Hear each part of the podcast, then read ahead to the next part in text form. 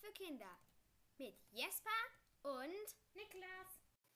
Hallo und herzlich willkommen zu einer neuen Folge und wieder heute mit Niklas!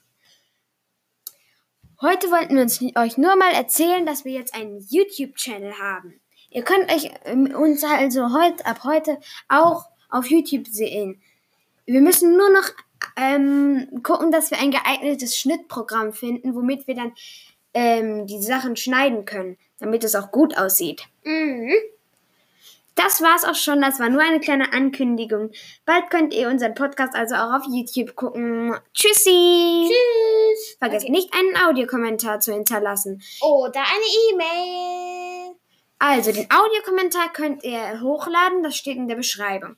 Und ähm, falls eine Mail schreiben wollt, dann ist das depofyki.web.de.